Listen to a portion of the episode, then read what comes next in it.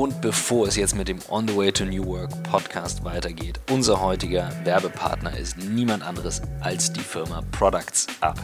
Diejenigen von euch, die im Marketing unterwegs sind und mit Datenfeeds arbeiten, kennen das Ganze. Es geht hier um das Managen, das Integrieren, Exportieren von Produktdaten, egal woher sie kommen.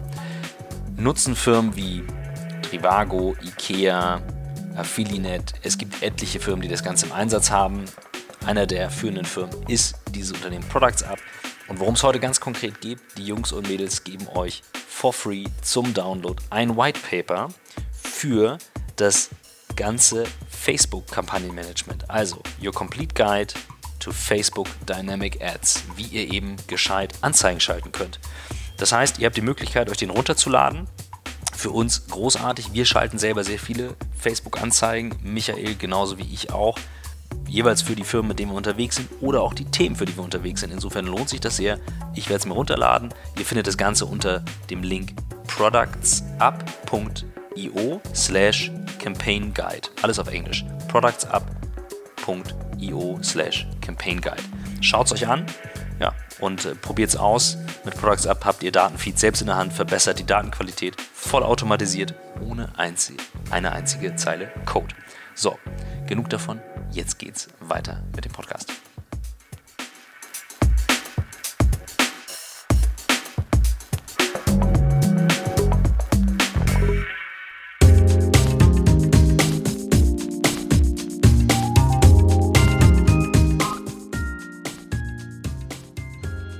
Herzlich willkommen zum On the Way to New Work Podcast. Heute leider ohne Michael Trautmann, nur mit mir, Christoph Magnussen. Ich sitze aber auch bei Michael, nämlich Michael Schmutzer, dem Gründer und Geschäftsführer von Design Offices. Und wir sind in einer eurer Location hier in Hamburg. Genau. Hallo Christoph, schön, dass du da bist. Ja, danke, dass ich da sein darf. Wir haben gefühlt schon äh, Stunden miteinander verbracht. Äh, wir haben schon Videos aufgenommen. Äh, wir haben schon ganz viel vorbesprochen. Ähm, was man vielleicht sagen sollte, wir haben uns kennengelernt im März. Wir waren beide beim New Work Award. Wir standen nebeneinander. Wir hatten das Vergnügen, einen Preis entgegennehmen zu dürfen, haben uns die Hand gegeben und äh, plötzlich gemerkt, Mensch, äh, lass uns mal zusammensetzen. Uns treibt das Thema beide um. Ihr kommt aus der Office-Seite. Ihr habt Office Spaces in ganz vielen Städten. Und da sagst du gleich was zu. Und äh, wir kommen aus der Tool-Ecke und äh, jetzt sitzen wir hier. Ja, ich glaube, das ist deswegen so spannend, weil natürlich in dem Thema New Work Tools und Space äh, zwei wesentliche Bestandteile sind von wenn People und äh, Purpose noch dazu kommt. Ich glaube, das sind die wesentlichen Dinge. Mit äh, dem Thema Space haben wir eine Nische oder Ecke besetzt, an die wir so, wie wir damals die Idee hatten für Design Office auch noch gar nicht äh, denken konnten. Was Erzähl mal ruhig ein paar Sätze zu dir. Michael ist immer so, dass er sagt, ähm, 20, 30 Sätze, ich sag mal zwei, drei Sätze. Ich meine natürlich 20, 30 Sätze. Also erzähl ruhig mal ein bisschen deine Story, wie du überhaupt dazu gekommen bist. Ich weiß es nämlich selber gar nicht. Ja, die, die Geschichte ist eigentlich ganz interessant, weil ich hatte, ähm, bevor ich Design Office gegründet ähm, habe, hatte ich eine Unternehmensberatung für das Thema Produkt- und Quartiersentwicklung von Markenimmobilien. Und äh, wir waren in dem Segment Nummer eins in Deutschland, haben im Jahr ca. 10.000 Wohneinheiten entwickelt, sehr viel auch soziale Brennpunkte umkonzipiert, neue Ausrichtung gegeben, im Endeffekt einen stärkeren Mix eingebracht und äh, damit sehr erfolgreiche Immobilienquartiere entwickelt, äh, neu positioniert. Und dann kam 2008 die große äh, Immobilienpleite, Lehman-Pleite. Und äh, wir hatten unter anderem auch das größte Denkmalschutzprojekt ähm, Deutschland äh, für Lehman begleitet. Mit einem Mal war alles dahin. Und ähm, dann, wie durch einen Zufall, wurde ein Sportsfreund von mir äh, Geschäftsführer eines der größten deutschen Bankenfonds. Und ich habe ihn angerufen und habe ihm gratuliert zu seiner neuen Geschäftsführeraufgabe. Und dann hat er gesagt, er weiß noch gar nicht, ob das jetzt so toll ist, weil er hat 60 leerstehende Bürogebäude. Und ähm, dann hat er gesagt, er hat aber die letzten Jahre beobachtet, wie wir Wohnimmobilien und auch schwierige Projekte neu positioniert haben und ob mir dazu was einfällt. Wir haben uns mit dem Thema beschäftigt, was die wenigsten wussten, dass wir schon immer ein bisschen Gewerbeimmobilien mit in, äh, entwickelt haben. Und ähm, dann haben wir einen Auftrag bekommen, uns mit dem Thema zu beschäftigen. Und was sich heute keiner mehr vorstellen kann, also zum einen gab es damals noch kein iPad. Ja. 2008. 2008, ja, ich muss ja. gerade überlegen. Ja, okay, ja, du hast recht, ja. ja. ja, also Digitalisierung war noch in einer ganz mhm. anderen äh, Phase. Aber wir hatten damals im Büromarkt in den Innenstädten wahnsinnige Leerstände. Wir hatten in München 1,8 Millionen Quadratmeter Leerstand. Mhm. Wir hatten in Frankfurt äh, fast zwei Millionen, wir hatten in Hamburg ähnliche Zahlen. Mhm. Und in, in München waren mindestens 500.000 Quadratmeter struktureller Leerstand, weil einfach die Büros für andere Arbeitswelten gemacht waren. Wir hatten damals noch Büros, die waren ausgelegt auf Schreibtische von zwei Meter Länge, dann kam eine Biegung, äh, dann kam der Seitentisch für die Tastatur und der Monitor hatte 45 Zentimeter, mhm. aber nicht wie heute in Diagonale, sondern damals in der Tiefe. und aus, aus, der Zeit kommen auch noch teilweise die Arbeitsstättenrichtlinien. Ja, ja. Und ähm, dann haben wir uns mit dem Segment beschäftigt, haben für äh, einen großen deutschen Fonds ähm, dann ein Immobilienkonzept entwickelt und wollten die erste Work-Life-Balance-Immobilie ähm, in Deutschland machen wollten im Endeffekt das, was man in der Hotellerie schon gemacht hatte, mit Designhotels, äh, im Endeffekt ähm, durch praktisch wirklich ein neues, signifikantes Produkt, was altes aufwerten oder einen Mix herstellen, auf Büroimmobilien übertragen mhm. und nach einem halben Jahr Planung und Ausarbeitung mit Spezialisten aus Innenarchitektur, aus, aus Marketing, aus Werbung, haben wir das präsentiert vom Vorstand. Klassische Situation, 30 Meter langer Raum und ähm, nach zweieinhalb Stunden sagt der Vorstand, der Schmutzer, gute Idee, aber wir werden es nicht bauen. Ich glaube, ich war in dem Moment wie ein begossener Pudel. Und er hat zu mir gesagt, machen Sie sich keine Sorgen, Sie kriegen Ihr Honorar. Weil es echt eine gute Ausarbeitung. Aber wir wollen nicht vermieten an Creative Class. Mhm. Weil das war so ein bisschen unsere Zielgruppe, Wissensarbeiter. Mhm. Und 2008 ähm, waren viele Immobilieneigentümer immer noch der Meinung, die einzigen, die langfristig Miete bezahlen können, sind Wirtschaftsprüfungskanzleien, äh, Rechtsanwaltskanzleien, äh, große Unternehmen. Mhm. Und unter Creative Class hat man damals landläufig noch verstanden, den Grafiker, Theaterwissenschaftler, Fotografen, aber eben nicht die modernen Wissensarbeiter.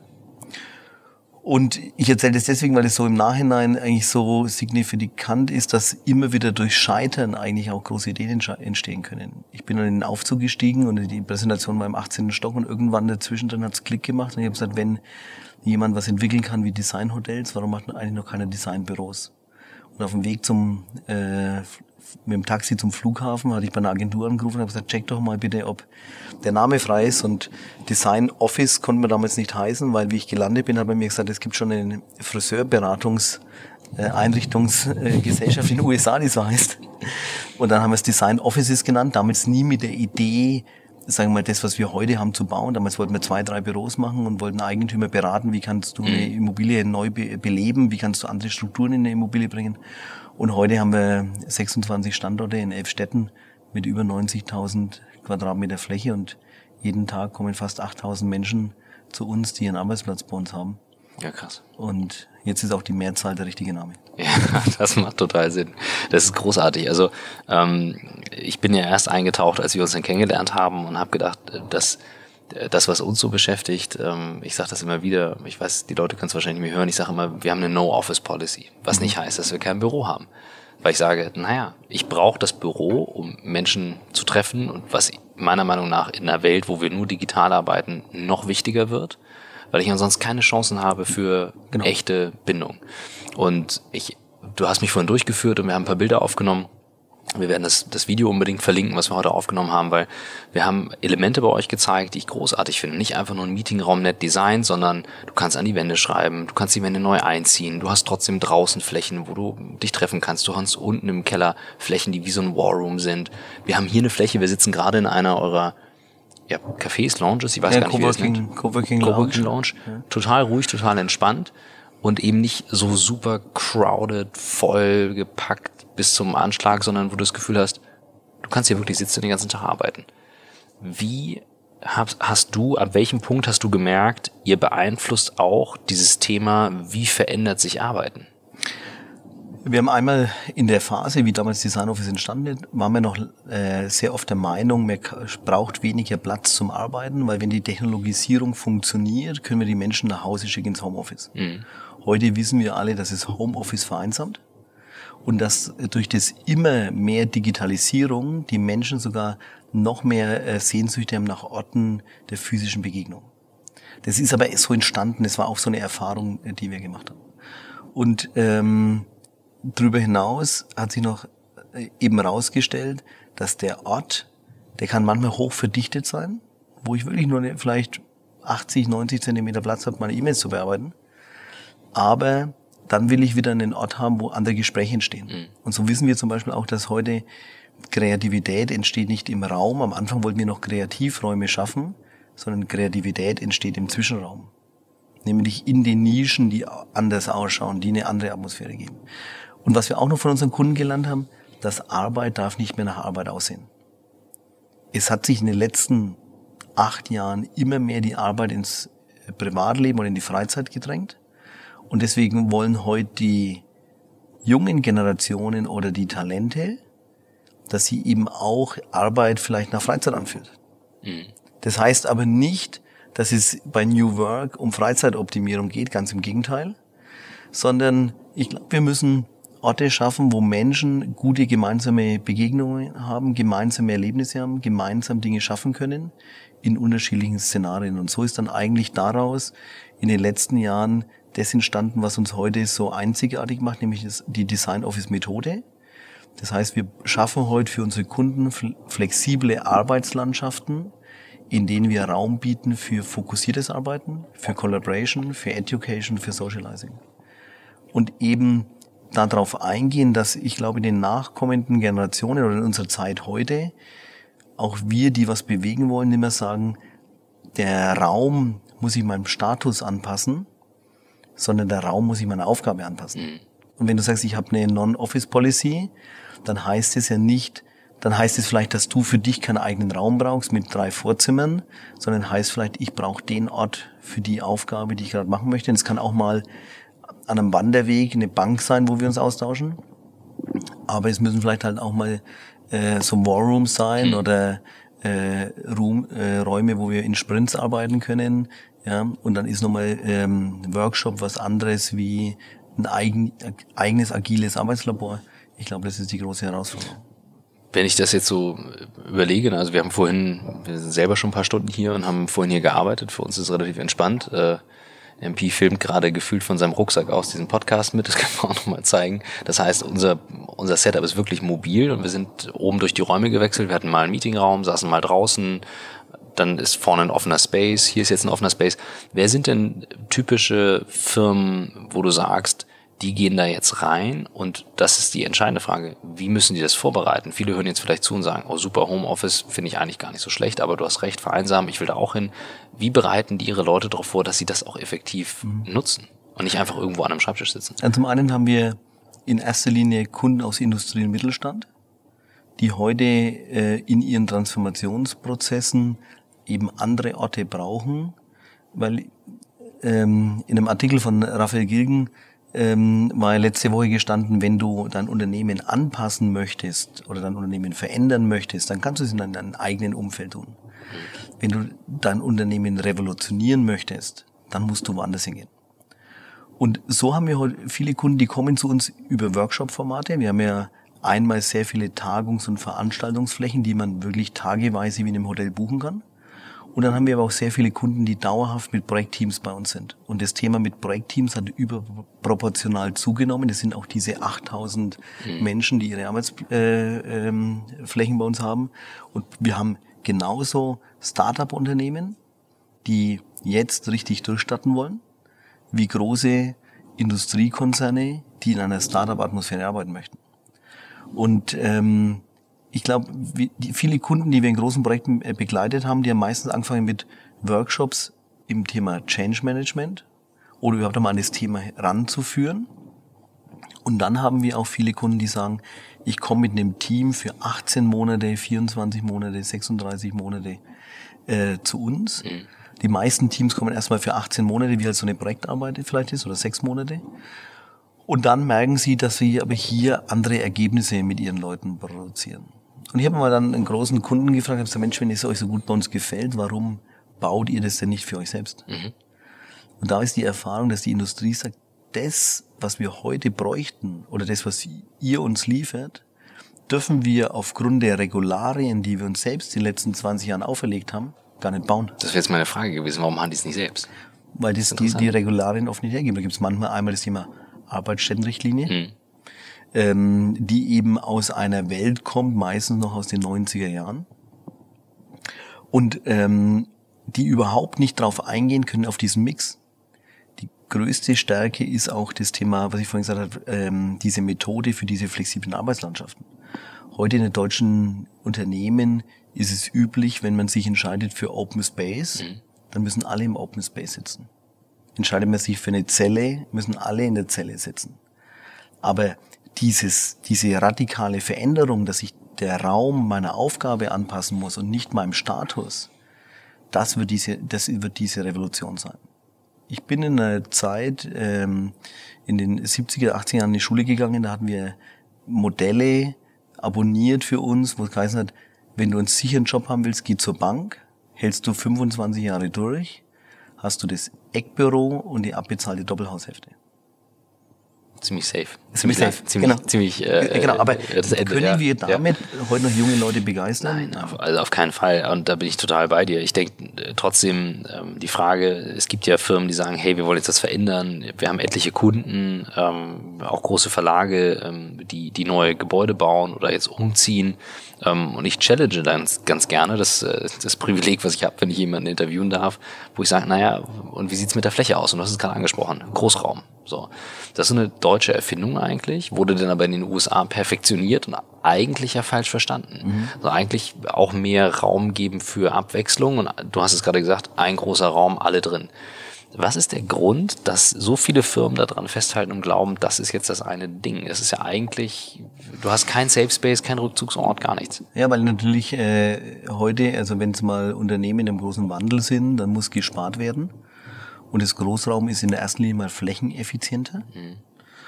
Und dann wird es halt einfach ähm, aus der CFO-Welt vielleicht manchmal so entschieden. Aber du hast vollkommen recht, der Großraum kann ja auch anders gedacht sein. Wenn wir heute freie Flächen, wir haben gar nicht so viel freie Flächen in der, in der Masse, weil unsere Kunden, wenn sie an Innovationsprojekten arbeiten, wollen sie auch, dass dann nicht jeder den über die Schulter schaut die treffen sich dann lieber in der Küche oder in der Coworking Lobby oder in, in der Rooftop Lounge oder wo auch immer. Das ist eine. Das zweite ist, wenn wir über so Flächen nachdenken, sagen wir eher, das Büro der Zukunft muss eher sein wie eine Turnhalle. Wie wir früher, ich habe äh, in jungen Jahren viel Sport gemacht, bin auch im Turnen groß geworden. Ähm, und wenn wir in die Turnhalle gegangen sind, mhm. ja, dann gab's da am Ende irgendwo drei, vier Garagentore. Mhm.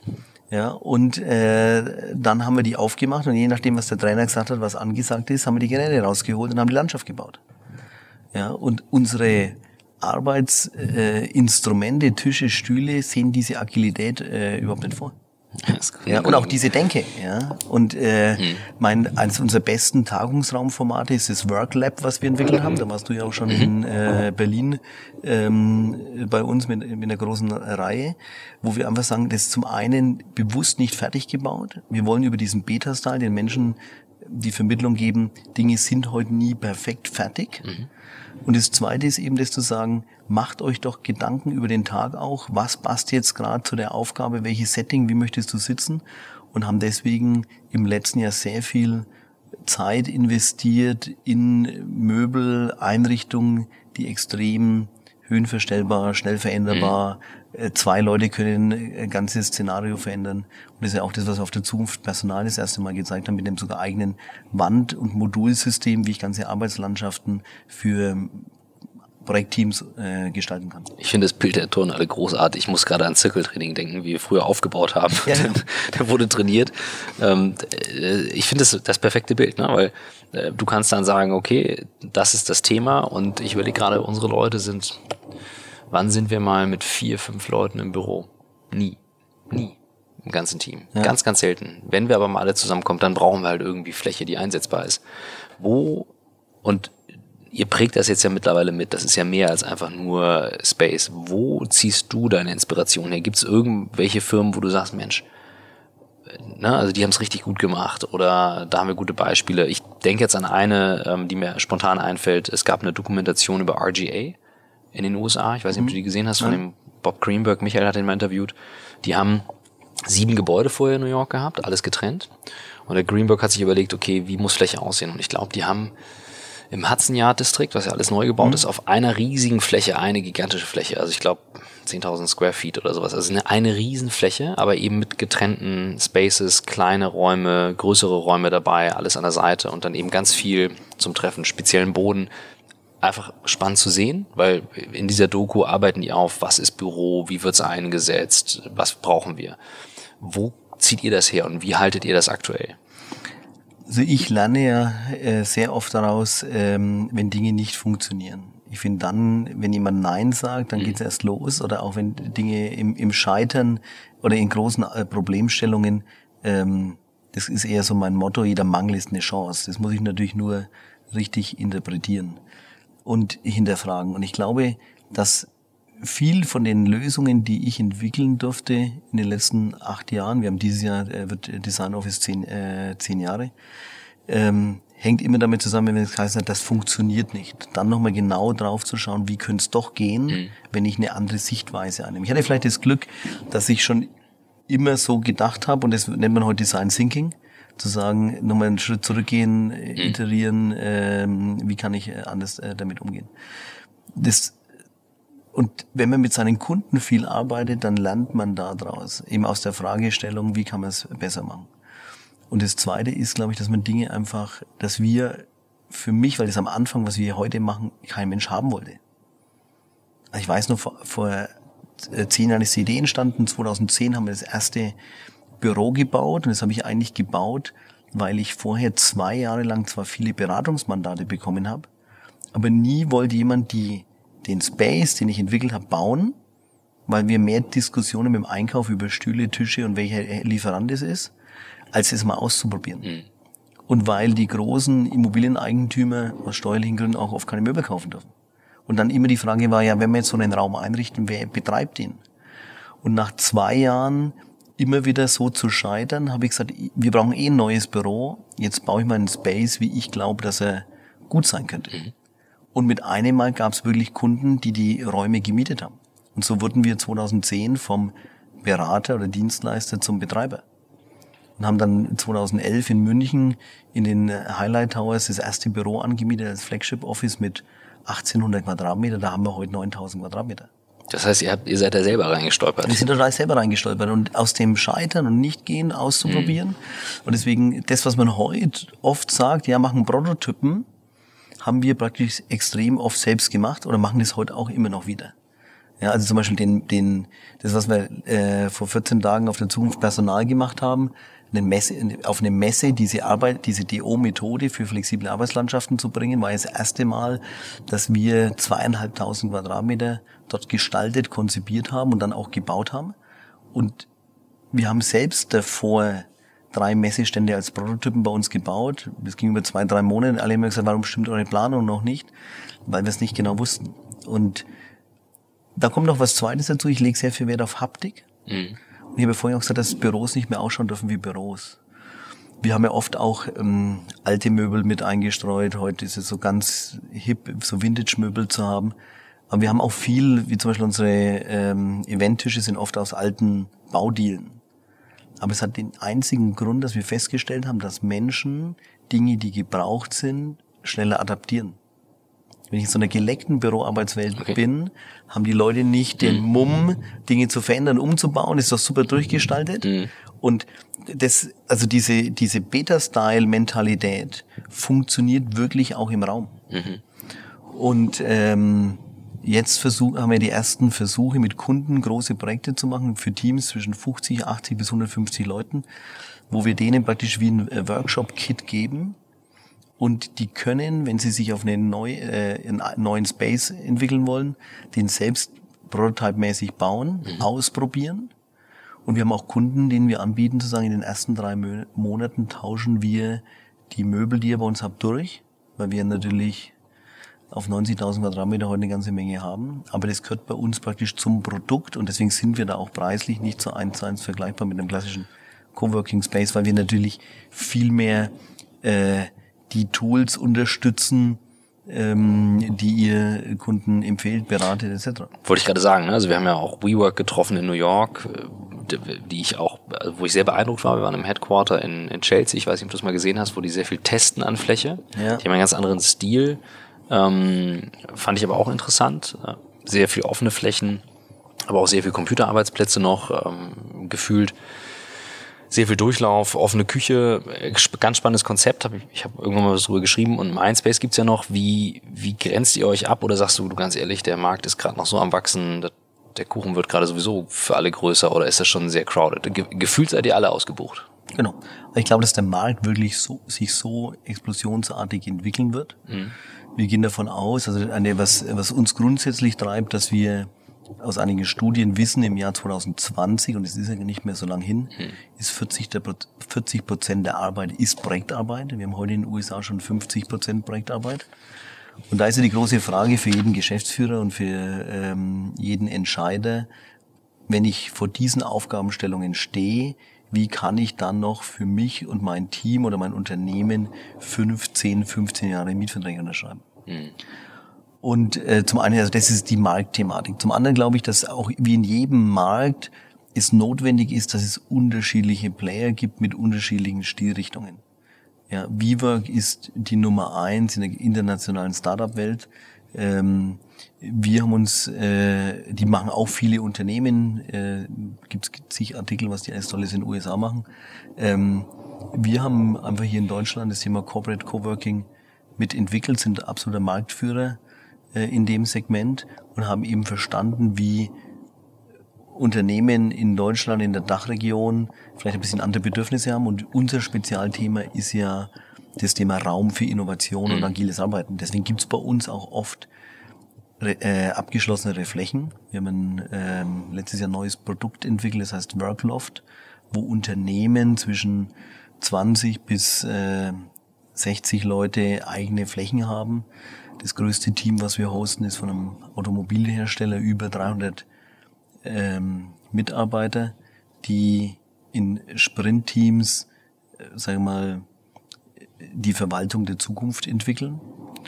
Und interessant ist eben, dass, dass die Arbeitsmethodiken, sei es Design Thinking, Scrum etc., eben in klassischen Arbeits- und Bürowelten nicht gehen, aber eben die selbst es nicht bauen können, ich sage mal, das beste Beispiel ich hatte vor einem Jahr beim großen Industrieunternehmen äh, wollten wir einen Kreativraum bauen mit beschreibbaren Wänden und der Termin wurde vom Betriebsrat abgesagt, weil dieser, dieses Unternehmen keine Mitarbeiterregulierung hat fürs Beschreiben von Wänden. Ja, und dann sieht man... Spezielles Thema. Ja. Das, muss man drüber nachdenken. So, aber ich glaube, das zeigt eben, da ist ein Riesenbedarf. Ja, ja. ja und da ist genügend Platz und Raum für all unsere äh, Marktbegleiter und uns. Ähm, und wir haben eine Nische und ich glaube, in der sind wir sehr stark und die mhm. wollen wir noch mehr ausbauen. Ähm, ja, das, das. Es gibt ja, ähm, ich glaube, ich weiß nicht, wer von denen mit angefangen hat, aber es gibt ja mittlerweile auch das Modell, ähm, einer der Anbieter übernimmt quasi Büros von einer Firma und baut sie um und mietet sie zurück, wo man denkt, was soll das denn? Aber es macht Leute natürlich völlig ein, wenn man jetzt bedenkt, dass teilweise die Verträge so alt sind, dass du nichts umbauen darfst. Das heißt, ja. eigentlich kaufst du es raus, baust es um, mietest es zurück. Jetzt aus deiner Erfahrung heraus, ähm, angenommen, ich bin eine kleine Firma und ich sage, Mensch, ich habe jetzt gar nicht die Mittel und will jetzt nicht so ein Riesending machen, aber wir haben bisher ein normales Büro. Wir wollen aber was umbauen und neu machen. Wo würdest du anfangen? Sagen wir mal, das ist eine Firma mit 20 Leuten, eine Agentur, ne, so easy. Wo würdest du sagen, so setzt man den Anfangspunkt, um Space anders zu erleben? Ich glaube, das ist schon eine Frage, die ich mir meiner, meinem Team stellen würde. Wie viel Zeit und Raum brauchen wir für diese unterschiedlichen Aufgaben, fokussierter Arbeit mhm. nachzugehen, kollaborativen äh, äh, Projekte zu machen, ja, oder auch uns untereinander socialisen. Ich glaube, wenn ich heute ähm, eine Steuerkanzlei habe, brauche ich trotzdem nach wie vor mehr Fo Raum für fokussiertes Arbeiten. Ja, bei uns die Buchhaltung, diese 90 Prozent fokussiert arbeitet, die brauchen vielleicht trotzdem Räume für zwei, vier Personen jemand, der ähm, wie du nur auf der Bühne unterwegs ist, ich also selber gesagt, brauche kein eigenes Büro. Ich brauche halt Orte, wo ich mich schnell zu Hause finde, wo ich äh, sein kann. Pro Station, wo ich mein Handy laden kann. Das genau. ist das Problem. Und so, ich glaube, man, man muss sich diese Aufgabenstellung äh, klar werden, auch wie man möchte man in Zukunft, wie soll die Zusammenarbeit ausschauen? Mhm. Weil, was ja, du hast ja am Anfang gesagt, dass sich die Tools so brutal ändern. Mhm. Ähm, die, äh, dadurch verändert sich die Arbeit, durch, dadurch, dass sich die Arbeit verändert, verändert sich die Zusammenarbeit und am Schluss verändert sich die Arbeitskultur. Und jetzt muss ich mal als Unternehmen die Frage stellen, in welcher Arbeitskultur am Schluss möchte ich arbeiten? Ja. Und danach suche ich die Leute und den Space. Kurze Pause, Zeit zum Durchatmen und hier unser heutiger Werbepartner Blinkist. Das ist eine Sachbuch-App für Smartphone. Äh, über zweieinhalbtausend internationale Sachbuch-Bestseller, die beliebtesten Ratgeber zu Produktivität, Karriere, Psychologie und vielen, vielen weiteren Themen in unterhaltsamen Kurztexten oder Audiotiteln. Also innerhalb von 15 Minuten kannst du dir die Kernaussage eines Sachbuchs zusammenziehen. Es gibt ganz konkrete Lifehacks auf Englisch, auf Deutsch aus den unterschiedlichsten Bereichen. Karriere, Ratgeber, Meditationsguide, Biografien, also alle Sachbücher, die ihr schon immer lesen wolltet, die vielleicht in einem Stapel auf eurem Nachttisch äh, über sich hinaus wachsen. Ähm, ihr schafft es nicht mehr, kommt nicht mehr hinterher. Mit dieser App könnt ihr wirklich dann für euch klären, wo wollt ihr tiefer eintauchen und was wollt ihr vielleicht ganz lesen. Aber ich kann euch versprechen, ihr habt jetzt ein paar Wochen in der Anwendung. Ähm, äh, das allermeiste könnt ihr dort wirklich aus dieser App rausziehen. Ähm, ich habe zum Beispiel meinen Lieblingsklassiker, äh, die Seven Habits, also die sieben Wege zur Effektivität von Stephen Covey, den ich früher immer mal wieder ganz gelesen habe. Den kann ich mir jetzt äh, einmal im Monat anschauen, um auf dem Pfad zu bleiben. Im Moment gibt es, das finde ich wirklich großartig, eine Aktion exklusiv für die Hörer unseres Podcasts. Auf blinkist.de slash newwork erhaltet ihr 25% Rabatt auf das Jahresabo Blinkist Premium. Es gibt auch ein Probeabo, wo ihr alles kostenlos testen könnt. Also b-l-i-n-k-i-s-t blinkist.de slash newwork.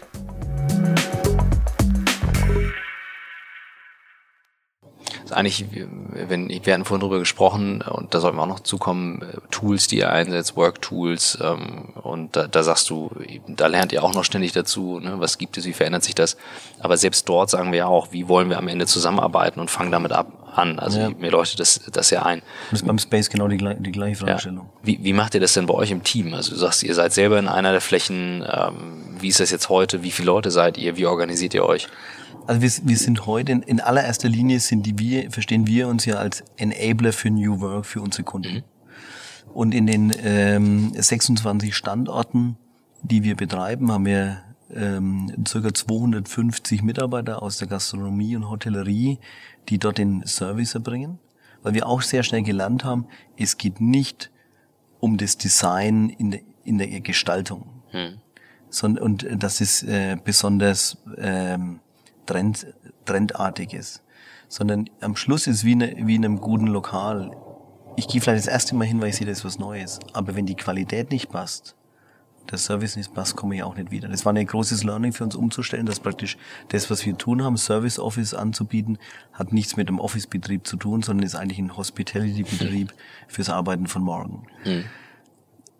Das eine. Das zweite ist das, dass wir auch festgestellt haben, wir kommen ja aus Nürnberg. In Nürnberg ist dieses Unternehmen entstanden, sind aber dann eigentlich, das ist auch so typisch fränkisch, nicht in der eigenen Stadt groß geworden, sondern sind nach Hause gegangen und äh, haben uns so langsam rangetastet, wo funktioniert unser Geschäft am besten. Und heute haben wir uns entschieden, keine klassische Firmenzentrale zu bauen, sondern für ein Kompetenzcenter-Modell. Das heißt, wir haben ähm, mit unserer Muttergesellschaft, die wir auch als Service- und Managementgesellschaft für unsere Betriebe sehen, haben wir ähm, Kompetenzcenter in München, in Nürnberg, in Köln und in Berlin. Und jetzt, wo wir so stark wachsen, wir werden in den äh, nächsten vier Jahren von heute 300 auf äh, 1000 Mitarbeiter wachsen, ist das genau das richtige Modell, weil wir Talente, die wir brauchen, denen ermöglichen können, an den Orten zu arbeiten, wo sie gern sind. Und in diesem War for Talents, in dem wir uns gerade befinden, es betrifft alle Branchen, auch uns, ähm, ist es, glaube ich, eine richtige Entscheidung gewesen. Und jetzt ist aber die Herausforderung, für uns genauso wie alle anderen Unternehmen, die in so einer Größenordnung unterwegs sind, die Mitarbeiter zu motivieren, eben so anders zu arbeiten. Mhm. Ja, Macht ihr irgendwas intern? Also, dass du sagst, also allein mal das Wachstum, ne? Also ich komme ja aus der Startup-Welt, ich weiß, was das heißt. Das ist äh, ambitioniert, ja, aber was, was macht ihr um Wir haben letztes Jahr eine ähm, äh, Design Office Akademie mhm. aufgesetzt. Wir investieren in Entwicklung unserer Mitarbeiter extrem viel, glaube ich. Im Durchschnitt vier Trainingstage pro Jahr. Ähm, wir haben eine Kollegin eingestellt, die, die Fulltime für diese Akademie verantwortlich ist. Und es muss natürlich heute eine Mischung sein aus äh, Fachwissen. Also bei uns gibt's auch noch sehr, wir versuchen oft agil zu sein, aber bei uns gibt's einfach verdammt viele lineare Prozesse. Die Küche muss einfach gereinigt sein. Und Kannst du agil wenn, machen, wie du willst. Genau. Und wenn, wenn du einen Workshop bei uns gebucht hast und du möchtest um 8.30 Uhr da sein, dann ja. muss um 7.30 Uhr jemand aufsperren. Mhm. Also das so zu dem Thema ähm, es gibt heute einfach auch eine ganze Menge Funktionen, die linear perfekt mhm. erfüllt sein müssen. Nichtsdestotrotz muss ich über die Veränderung und über Kundenaufgabenstellung vielleicht agil nachdenken. Und ähm, da versuchen wir unsere Kollegen und Mitarbeiter abzuholen und das ist nicht immer oft einfach, weil wenn wir heute von Hospitality sprechen und die Leute aus Gastronomie und Hotellerie kommen, dann sind die meisten in sehr statischen Organisationen aufgewachsen. Hotellerie ist nach wie vor was sehr hierarchisches. Und ähm, das ist eine, eine, große, eine große Herausforderung. Ich glaube, dass es eben nur geht in dem Thema Bildung, deswegen Akademie. Und die muss Fachwissen genauso trainieren wie Soft Skills, wie Themen, wie verändert sich die Arbeitswelt. Und wir müssen natürlich an einer starken eigenen Kultur arbeiten. Und ich glaube, das können wir ganz gut. Wir versuchen auch da mit in dem Wachstum uns den Spaß an der Arbeit selbst zu erhalten und eben auch den Menschen, die bei uns arbeiten, das ähm, mitzugeben, dass wir echtes Glück haben, was Besonderes mitzuschaffen. Und wenn man sich das vorstellt, dass heute die klassische Büroarbeitswelt vor so einer brutalen Veränderung steht, wie damals die Umstellung von ähm, Kutsche auf Automobil, dann ist es schon was ähm, sehr Geschichtliches fast. Das, ja, ich, ich, ich spüre es jetzt auch raus, wo ich, wo ich hier bin und wir, also wir tauchen ja auch in diesem Bereich ab und ich merke halt so langsam, wie viele Firmen da hinterherziehen. Wie sorgst du, und du hattest es eingangs gesagt, und wir sind uns da, glaube ich, sehr nah in der Meinung, New Work ist Disziplin und harte Arbeit eigentlich. Genau. Also viele denken, das ist so, ich mache Remote und, und alles fein. Ähm, wir sitzen jetzt hier halb acht noch äh, gemütlich beim Podcast. Ähm, wie ist dein? Also wie ist, wie ist der Mensch, äh, Michael, im Alltag? Wie organisierst du dich und wie sorgst du für deinen Ausgleich, dass du bei dem ganzen Wachstum nicht auf der Strecke bleibst? Ja, das ist gerade eine große Herausforderung, weil, sagen wir, mein ähm, Leben hat sich in den letzten eineinhalb Jahren nochmal brutal verändert. Die größte Fehleinschätzung, die ich glaube ich auch in meinem Businessplan vielleicht hatte, war dieses viele Reisen. Ich bin bei uns für die Expansion, Strategie verantwortlich, das Thema ähm, New Work und Design Offices nach vorne zu treiben. Ich bin in der Regel vier Tage die Woche unterwegs und habe aber durch eine glückliche Wendung ähm, vor vier Jahren mir ein altes verlassenes Wirtshaus ähm, im Fränkischen gekauft, äh, wo meine Großmutter eine alte Obstplantage hatte. Und ähm, letzte Woche haben wir gerade die aktuelle Zwetschgenernte eingefahren. Okay, sehr schön. Ja, um Schnaps zu bringen. Ja, sehr schön. Sollte wir mal einen probieren. Ja. Und ähm, ich glaube, so einen Ausgleich braucht man. Mhm. Ja, da habe ich aus einer alten Werkstatt haben wir so eine Kreativ-Location äh, gemacht, wo wir auch selbst äh, mal Dinge ausprobieren können, die wir und das macht, äh, das ist so ein wichtiger Ausgleich für mich. Mhm. Das heißt, du bist wirklich dann draußen, Natur, ja. Ruhe, keine Leute. Ja, das äh, kann ich gut verstehen. Das ist, glaube ich, man muss in dieser extrem dynamischen Welt, ähm, müssen wir eben auch lernen, auf uns selbst zu achten. In all diesen Bereichen. Und wir sehen es ja, ich habe das Gefühl, dass immer weniger Menschen immer mehr entscheiden müssen. Mhm. Und das merkt man auch heute an den Reaktionszeiten. Ja, wir erwarten immer, dass sofort eine Antwort kommt. Und deswegen sind wir auch immer sofort irgendwie erreichbar. Aber dies, das ist eine zu hohe Flut und ich glaube, da müssen wir gut lernen, ähm, damit umzugehen. Umgekehrt glaube ich sogar, dass wenn das alles durch die Automatisierung, KI kommt, was, äh, was wir da so ahnen, ähm, dann sagen ja viele Menschen, oh, dann haben wir gar nicht mehr so viel Arbeit für alle. Aber wir leben, kommen vielleicht auch in eine Zeit, wo wir Menschen das erste Mal nicht mehr arbeiten müssen. Mhm. Wo wir vielleicht das erste Mal Zeit haben werden, Mensch zu sein. Und die Orte, die wir heute fürs Arbeiten bauen, ich sage, die sollen nicht mehr ausschauen wie äh, Büro und Arbeit. Ich gehe auch davon aus, dass wir vielleicht in Zukunft zwei, drei Tage auf ein Projekt fahren und dann darf vielleicht sogar von acht in der Früh bis zwölf Uhr abends hin, gehen ums Eck, wohnen in einem Boardinghouse oder in einem, in einem Loft, ähm, was heute vielleicht manche schon Co-Living nennen. Aber erst einmal geht es mir gar nicht darum, nochmal eine neue Kategorie zu machen, sondern einfach aus dem Bedürfnis heraus. Und dann fahre ich aber wieder vier Tage zurück, ja, in den Hund zurück, in den Schwarzwald oder da, wo mein, mein Ort ist, mhm. ähm, wo ich Abstand gewinnen kann und wo ich anders reflektieren kann. Das, äh, also ich, ich merke das gerade bei mir selber. Ich habe dir erzählt, ich war gerade am, am Starnberger See ein paar Tage einfach mal äh, runterfahren und, und raus sein, weil es einfach zu viel war. Zu viel ja. unterwegs, zu viele Leute und allein unter so vielen Menschen äh, merkt man das. Also ich kann das wahnsinnig gut verstehen. Ich glaube tatsächlich, wenn wir über KI denken und an solche Themen, ich glaube, wir arbeiten viel zu gerne, als dass wir uns die Arbeit von Maschinen wegnehmen lassen werden. Ja. Ich glaube, wir sind viel zu kreativ, unsere Arbeit auszudenken, als dass die, als dass sie wegfällt. Aber das ist meine meine ganz persönliche Meinung. Aber das kann ich gut nachverstehen, weil ich auch merke, dass, deswegen brauchen wir auch diese anderen Räume der Zusammenarbeit, weil das Zusammenarbeiten mhm. macht ja den Spaß. Absolut. Ja. Und deswegen äh, wäre es total ähm, langweilig, wenn ich keinen Grund mehr hätte, mir eine Aufgabe zu suchen. Es ist vielleicht nicht mehr, wir wollen alle nicht mehr 30 Jahre genau mhm. das Gleiche machen und einen Beleg von A nach B verlegen. Ähm, aber es gibt dazwischen eine ganze Menge Dinge. Und das ist schon die Herausforderung in dem ähm, Coworking Manifest, was ich letztes Jahr verfasst habe, ist ja der erste Punkt, Arbeit ist selbstbestimmt. Das hat aber eine ganz große Herausforderung, über sich selbst nachzudenken, was möchte ich eigentlich was tun? Was möchte ich überhaupt, was, genau, genau, wo will ich hin? Da, wollen, da wollte ich eh noch mit dir drüber sprechen, das hatte ich gesehen, dass du das, ähm, ähm, dass du das geschrieben hast. Jetzt habe ich äh, tatsächlich aber vergessen, was wollte ich jetzt fragen zum Thema KI. Genau, bevor wir auf das Manifest kommen und auf, auf, auch auf Themen, die du auch mitgestaltest. Wie baut ihr, oder ist das noch ein, ein Feld zum Ausbauen, wie baut ihr Technologie, also wie baut ihr digitalen Raum und physischen Raum zusammen? Weil das ist ja etwas, wo ich auch immer sehr hellhörig werde und sage, naja, wie fließt das ineinander? Das fand ich bei RGA eben sehr spannend zu mhm. sehen, ne? also wie die Bildschirme einsetzen, Beamer einsetzen und so weiter und da kommt ja immer mehr. Da muss man ganz ehrlich sagen, da sind wir noch hinten dran. Mein wesentliches Vortragsthema ist ja auch digital wird analog. Mhm. Lange Zeit immer, aber die Begründung ist eigentlich, dass in dieser fließenden digitalen Arbeit wir diese analogen oder physischen Orte brauchen. Und am Anfang, bis letztes Jahr hatten wir hatten in den ersten neun Jahren neun Standorte aufgebaut. Und sind in den letzten zwei Jahren auf jetzt 26 gewachsen, wenn Ende des Jahres 30 haben. Jetzt merken wir auch zum einen erwarten Kunden eine andere technologische Unterstützung im gesamten, mhm. in der gesamten Customer Journey, wie man so schön sagt. Zum anderen haben wir eine Größe erreicht, wo wir auch diese Automatisierungsunterstützungsthemen brauchen. Ja? Ähm, du kannst Design Office deutschlandweit ideal nutzen, aber wir bieten dir momentan noch kein Buchungstool an.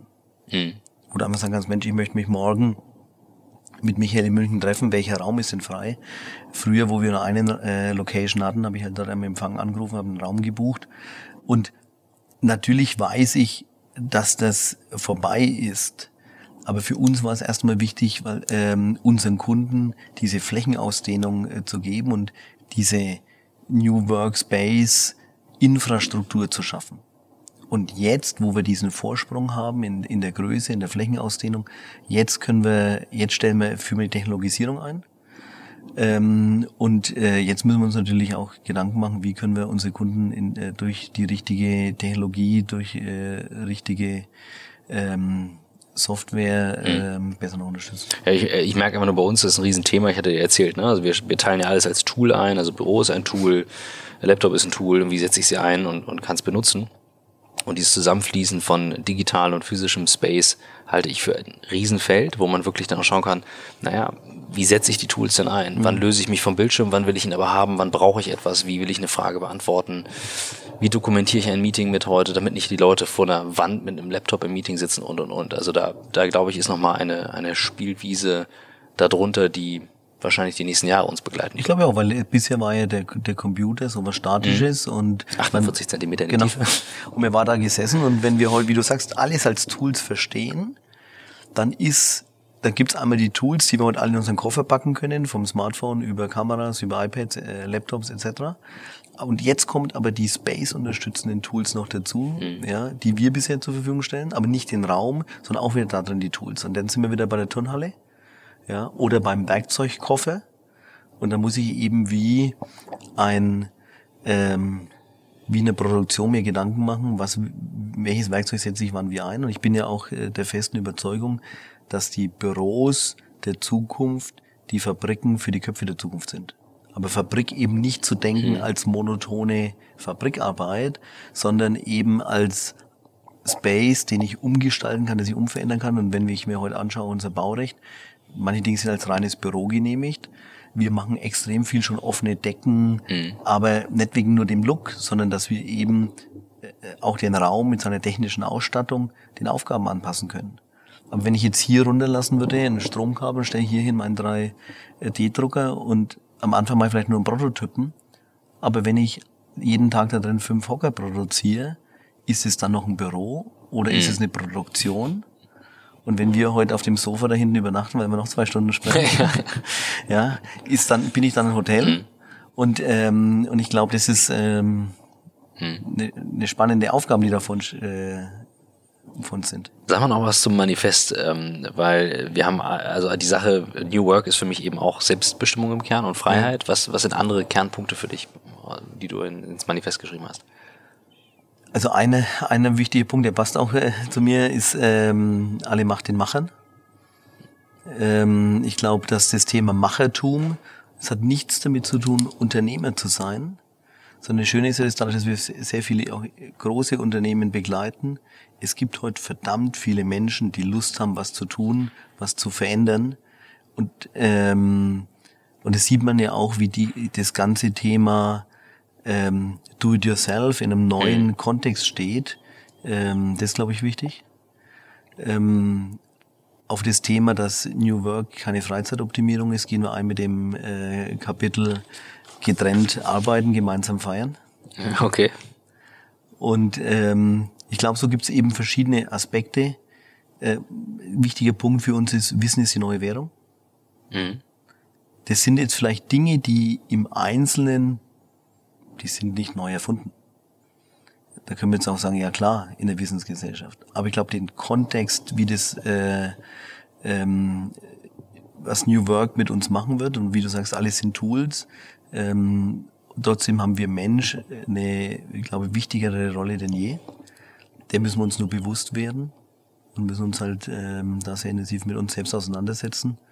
Und, ähm, und wie, wir als äh, Leader müssen eben halt auch uns sehr genau damit auseinandersetzen, was machen wir mit unseren Teams, ähm, wie können wir da positiv gestalten. Ja, total. Also ich äh, unterschreibe das 100 Prozent. Der Mensch, der Mensch hat die wichtigste Rolle bei dem Ganzen und äh, ich werde häufig zu digitaler Transformation eingeladen. Michael ja viel auch ähm, zu New Work-Themen und was wir hier machen.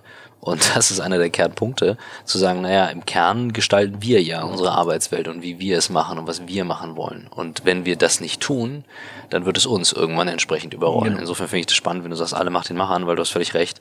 Es gibt genug Leute in Unternehmen, die wollen was bewegen und verändern. Und ich sage immer wieder, naja, wenn jemand das Gefühl hat, er sitzt irgendwo fest und er kann es nicht verändern, dann gibt's halt nur zwei Wege. Entweder genau. du versuchst es ein bisschen fest, aber nach fest kommt ab. Da muss man eben ja, genau. weiterziehen. Und das merken wir ja heute auch, wie, äh, wie es heißt immer, das sind nur die Jungen. Aber ich sage, nee, das ist mhm. falsch. Wenn wir heute uns in diesem ähm, äh, soziologischen oder in dem Strukturwandel der Gesellschaft und in den neuen Statussymbolen nicht mit anpassen, das hat nichts mit, mit jung oder mit alt zu tun. Mhm. Die erste Phase ist, dass ich niemanden finde, der bei mir im Team arbeiten möchte. Und die nächste Phase ist, dass ich nirgends mehr mitspielen darf. Mhm. Und dann, äh, und das sind die, die Herausforderungen, ähm, vor denen wir stehen. Und das ist aber halt auch eine, eine Riesenchance. Und das kann ich immer sagen, ich bin auch auf äh, vielen Veranstaltungen Vorträgen, was immer heißt, ja, da will sich keiner für unser Unternehmen entscheiden und so weiter. Klar, sind die Modelle anders. Und die Talente oder die High Performer, die wir heute alle brauchen, um was weiterzuentwickeln, ja, die haben nicht die Modelle im Kopf, äh, 10, 20 Jahre in das gleiche Büro zu gehen mit der gleichen Aufgabe, sondern die wollen eben halt auch leben. Und mhm. ähm, da gibt's ja viele Ausprägungen, wenn man heute sieht, wie das drastisch zurücknimmt, das eigene Auto. In meiner Jugend überhaupt nicht denkbar. Ja. Ähm, der, der Führerschein zum 18. war das aller, allerwichtigste. Und dann kam auch gleich, wann habe ich mein erstes eigenes Auto? Mhm. Ähm, ja, da haben sich Modelle komplett äh, verändert. Ja, heute ja, ist, ist äh, das Thema Erlebnis viel wichtiger und das darf man nicht vergessen, das Erlebnis nie, wird, äh, bisher tun wir es immer so ab, dass die zwar man heute bereit ist, auch für Festivals mehr auszugeben, wie vielleicht für was anderes, aber das wird auch in die Arbeitswelt kommen. Das mhm. heißt jetzt aber nicht, dass unsere Arbeit wie ein Festival konstruiert ist, aber es wird um die Erlebnisse gehen und die und das Schöne ist es und deswegen ist Space und Raum so wichtig, weil ähm, Erlebnisse, gemeinsame Erlebnisse finden an einem Ort statt, in einem Raum. Wenn du auf deinem Bauernhof bist für dich und der Schnaps ist fertig, die Zwetschgen sind geerntet, was sind Dinge, die du tust, um dich zu inspirieren? Liest du? Was machst du sonst? Ich glaube, also Inspiration kommt bei mir entweder wirklich von mal entspannten Spaziergängen. Mhm. Äh, habe früher gern viel Sport gemacht. Das ist aber auch immer so leistungsorientiert äh, gewesen. Und heute ist es dann einfach mal schön, einfach wirklich ähm, die Seele baumeln zu lassen. Und das wird aber halt verdammt schwer. Das muss man, glaube ich, ähm, auch manchmal richtig trainieren. Bei dem Wachstum, was ich hinter mir habe, ist das meine neue Herausforderung, wieder Freizeit gut zu lernen. Ähm, aber wie, wie mache ich es? Ich glaube, dadurch, dass in, durch meinen beruflichen Kontext so viel Neues lese, Neues mitbekomme, bin ich dann manchmal froh, auch ganz profane alte Dinge zu tun. Deswegen vielleicht äh, mhm. ähm, Obst zu ernten. Also ist es auch nicht so, dass ich jedes Wochenende am Hof bin und irgendwelche Früchte ernte. Aber das ist einfach mal ein schöner Ausgleich. Mhm. Und ähm, wenn man sieht, was in der Hotellerie passiert, ja, dass es erste Hotels gibt, wo man hingeht und ähm, ähm, praktisch in keinen Wellnessurlaub geht, sondern an einem ähm, landwirtschaftlichen Betrieb mitarbeiten darf. Also ich glaube, es wird, es gibt zu jedem Trend den Gegentrend und in dieser starken Digitalisierung wird einfach auch ähm, der Ort am, in der Natur wieder eine Besonderheit mhm. bekommen. Ich glaube, dass einfach auch ähm, wir sagen ja oft, dass ähm, das Land stirbt. Äh, ja, ich sehe da eine kleine Gegenthese. Wir sind das erste Mal, gerade durch die Technologisierung, die Möglichkeit, dass der ländliche Raum Wieder gewinnen, ja, äh, so. ja, gewinnen kann. Und ähm, ich bin einfach gerne in der Natur. Bin auch gerne viel mit Menschen zusammen, aber auch gern und das mal alleine. Großartig. Was, wenn ich jetzt äh, auf die Zeit gucke, jetzt müssen wir ein bisschen Turbo machen. Ich bin immer der Timekeeper, jetzt ist gerade kein anderer da zum Aufpassen. Ähm, trotzdem nochmal die Frage, wenn du Bücher empfehlen würdest und du sagen würdest, das hat mich inspiriert, was wären deine fünf, fünf Picks für etwas, was dich inspiriert? Jetzt magst du mir es echt schwer. Das sagen alle immer, das ist immer die Standardantwort. Die Frage hätte man eigentlich vorher sagen können. Ja, ich das war ich nie. Äh, es, ist, es, ist, es lebt vom Spontan. Es kann alles sein. Es ist völlig entspannt. Ne? Es kann Science Fiction sein, es kann irgendwas, wo du sagst, das doch, das äh, ist für mich eine Inspirationsquelle. Ähm, was mich schon äh, in letzter Zeit nochmal sehr beeindruckt hat, ähm, war von dem äh, Uli Weinberg das Buch äh, über das Thema Wie-Ökonomie, äh, also wie kann ich äh, mhm. diese Wie-Kultur aufbauen weg vom Silo hin äh, zum agilen Arbeiten. Ein sehr spannendes Thema, also raus aus dem Brockhaus, ähm, denken. Und es liest sich immer so nett, ist aber im Alltag eben halt verdammt äh, schwer umzusetzen, weil wir natürlich alle in solchen ähm, Strukturen ähm, gefangen sind. Das war eigentlich das Letzte, was ich wirklich als Buch gelesen habe. Dann, dann nehmen wir das und äh, den Rest ziehen wir vom, vom Hof als Inspiration und von Spaziergang. Ich kann das seit dem Wochenende wunderbar nachvollziehen. Äh, ich bin, wie gesagt, völlig aufgeladen wiedergekommen. Ganz vielen Dank, dass wir da sein durften, dass ich da sein durfte und dass wir es machen durften. Und ähm, ich habe, äh, mach mal die vorsichtige Ankündigung, wir werden dieses Jahr noch mehr zusammen anschauen, weil wir wollen mehr über Space lernen, du willst mehr in die Tools rein, das ist eine gute Kombination genau. und äh, wir werden ein paar Sachen auf jeden Fall auf YouTube teilen ähm, die wir uns anschauen, weil hier gibt es einiges zu sehen und das wäre zu schade, wenn, ja, wenn das nicht gezeigt wird. Insofern, da freue ich mich sehr drauf. Vielen Dank. Danke.